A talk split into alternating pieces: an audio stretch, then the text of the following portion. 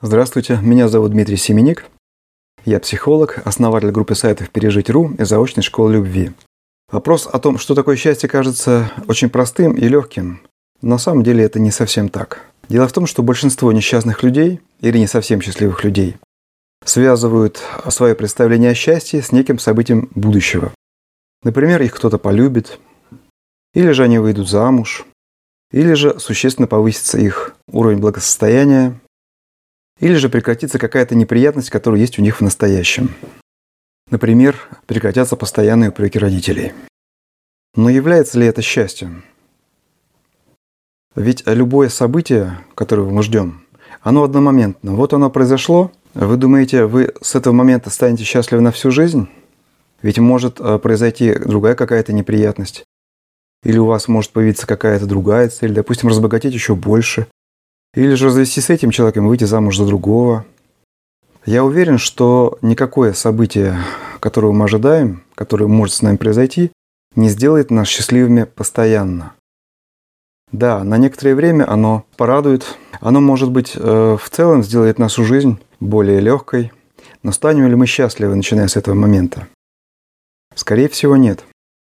Почему? Потому что на самом деле счастье это не что иное, как естественное состояние психологически благополучного человека. Ведь психологическое благополучие как раз тем и характеризуется, что благополучный человек не мучается от страхов, тревог, злости, обиды, зависти, постоянного чувства вины, чувства собственной неполноценности. И он постоянно спокоен, он постоянно радуется, у него постоянно теплые отношения с людьми, и он устойчив к любым кризисам. То есть какая-то тяжелая неприятность, которая тоже может случиться в его жизни тоже, она его не повергает в глубину боли и не делает его психически больным, как это часто происходит с людьми психологически неблагополучными. Почему же люди несчастны? Очевидно из сказанного выше, почему они несчастны. Да просто потому, что подавляющее большинство из них ничего не делает для своего счастья. Да, некоторые из них делают для понимания своего счастья ложном смысле, то есть для приближения того самого события, которое якобы должно сделать их счастливыми. Да и то немногие делают это. По крайней мере, правильно делают. А счастье в реальном понимании добиваются очень немногие, потому что очень мало кто работает над своим психологическим благополучием. Что же делать? Оставаться всю жизнь несчастным человеком, получается, если вы несчастливы сейчас? Но вопрос, а зачем? Конечно, если человек э, болен психически, то это, к сожалению, как правило, неизлечимо. В этом случае только остается делать, что терпеть свое состояние.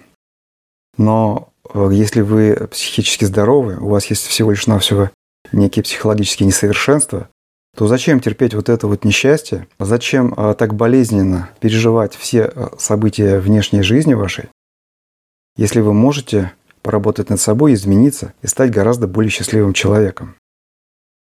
Я не вижу для этого ни одной причины. Что же делать? Да? Получается, что надо бежать к психологам, и чтобы они меня исправляли, да? Получается так. Нет, это не совсем верно. Дело в том, что психологи, они не могут решить все ваши проблемы за вас.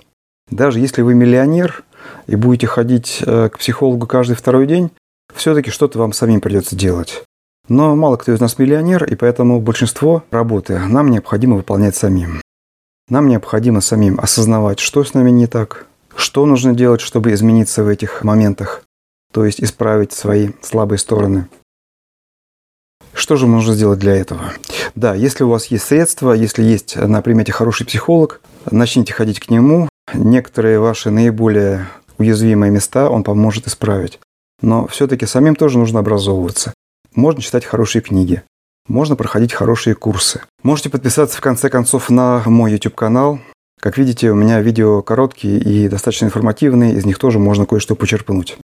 Например, вот эта вот серия вебинаров «18 шагов к новой жизни». Если вы совсем пока еще не работали над собой, она тоже может дать вам некоторые первые представления. Еще я настоятельно рекомендую пройти мой бесплатный диагностический онлайн-курс «Что отравляет вашу жизнь». За какой-то час вы сразу же получите достаточно глубокую диагностику по некоторым основным аспектам вашей личности и вашего психологического состояния. Это плохим и хорошим только в определенной системе координат. Например, есть определенная мораль, по которой изменять плохо. Или есть религия, в которой это грех. И человек думает, если я не верю в Бога, значит и греха для меня не существует. Действительно, греха для него не существует, но для него существует его психика. И от своей психики, от своих психологических проблем он никуда убежать не может. Они его неизбежно настигают. И это относится не только, конечно, к измене, это относится к любому вот, дурному поступку, если угодно, к любому греху.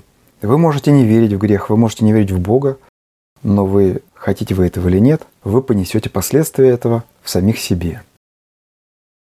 И что же делать в этом случае? Отрицать, что это не поэтому, это не потому. Это я вот найду другую причину, и я пойду к хорошему специалисту неверующему, и он меня исцелит.